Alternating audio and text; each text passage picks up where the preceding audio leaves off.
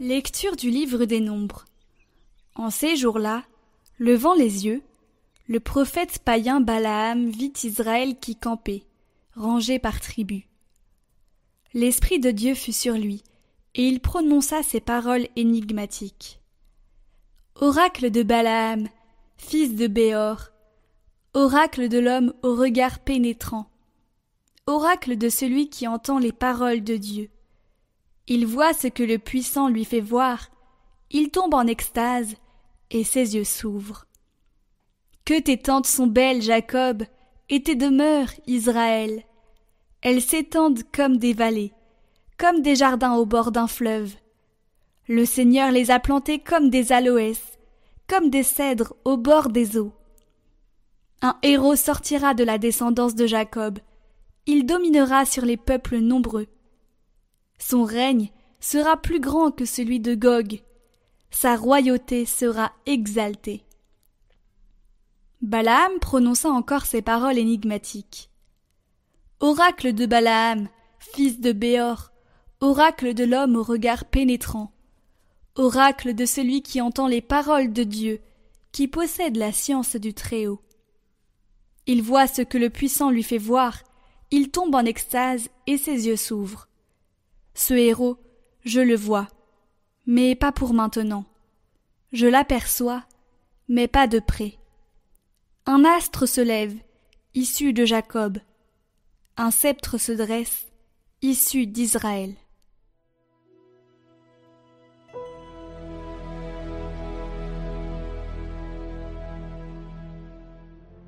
Seigneur, fais-moi connaître ta route.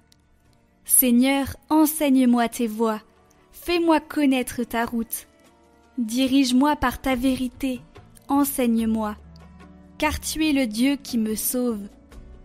Rappelle-toi, Seigneur, ta tendresse, ton amour qui est de toujours. Dans ton amour, ne m'oublie pas, en raison de ta bonté, Seigneur. Il est droit, il est bon, le Seigneur, lui qui montre aux pécheurs le chemin.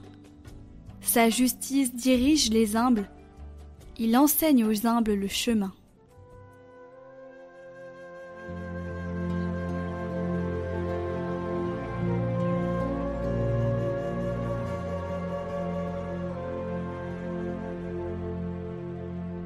Évangile de Jésus-Christ selon Saint Matthieu.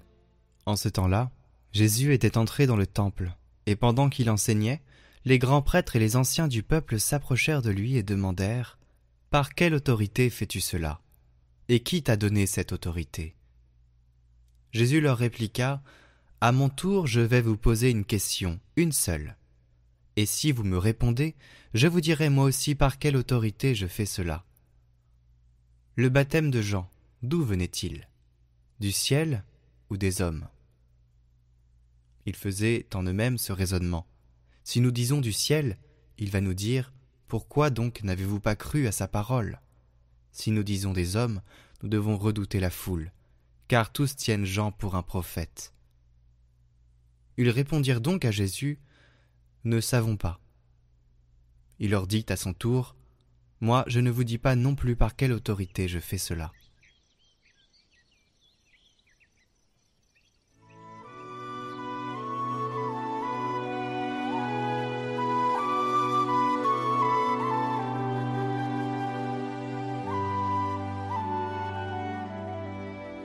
Lorsqu'il n'y a pas de prophétie dans le peuple de Dieu, le vide laissé par celle-ci est occupé par le cléricalisme. C'est précisément ce cléricalisme qui demande à Jésus Par quelle autorité fais-tu ces choses? Avec quelle légalité? Et le souvenir de la promesse et l'espoir d'aller de l'avant ne sont réduits qu'au présent. Ni passé ni futur rempli d'espoir, le présent est légal. Si c'est légal, allez-y. Seigneur, qu'il ne manque pas de prophètes parmi ton peuple. Tous ceux qui sont baptisés sont des prophètes. Seigneur, n'oublions pas ta promesse. Puissions-nous ne pas nous lasser d'aller de l'avant. Puissions-nous ne pas nous enfermer dans les légalités qui ferment nos portes. Alors, chers chrétiens, j'ajouterai à ces commentaires du pape que nous voyons ces effets chaque jour dans notre vie, dans notre vie paroissiale, et il convient de parler, de dire les choses et de débloquer les situations avec la parole, mais aussi la prière. Parfois, certaines paroisses, certains événements, certaines choses, certains lieux sont sclérosés par le cléricalisme.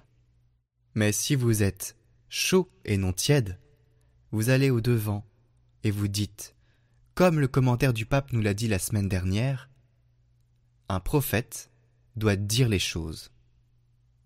Alors ayez ce courage, dire les choses, allez au devant et n'hésitez pas, vous avez la force de l'esprit avec vous.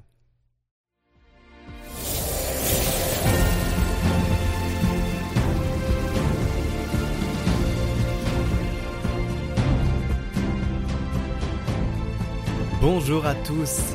Aujourd'hui c'est le lundi et on se retrouve avec Victor de la chaîne Le Cateau de Service qui nous parlera de la troisième lettre dans le mot Dieu, E. Mais pourquoi? Pour l'espérance bien évidemment. Alors on se retrouve tout de suite avec lui et on l'écoute. On a parlé du D, du I dans le mot Dieu, maintenant parlons du E comme espérance. J'ai une place au paradis. Ouais. Toi aussi? L'espérance chrétienne, c'est pas un vague espoir chelou. L'espérance, c'est une ferme confiance en Dieu. Une confiance en Dieu qui nous dit je pars vous préparer une place. Une confiance qui nous permet d'être certains de Dieu. Jésus dit Qui me voit, voit le Père. Heureux êtes-vous. Je suis avec vous tous les jours. Soyez saints comme je suis saint. Le royaume des cieux s'est approché de vous. Tu as du prix à mes yeux. Venez à moi, venez, demandez, priez, venez, venez, Venez. Dieu nous dit venez. Dieu nous appelle. Dieu t'appelle. Dieu m'appelle. Et j'y vais parce que je sais qu'il est là, qu'il m'a tout donné et qu'il m'attend. Il me l'a assez montré durant sa vie en fait. Par sa mort et sa résurrection surtout, j'ai une place au paradis. Et je le sais parce que j'ai confiance en Dieu qui me le dit. Maintenant, bah, il reste à tout faire pour vivre selon cette dignité que Dieu me donne. Je veux être saint. Et toi?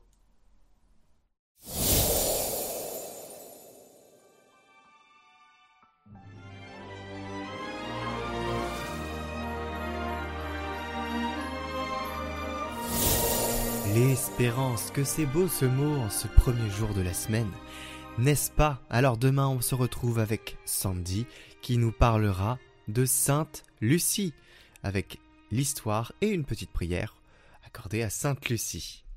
Très bonne journée à tous et à demain.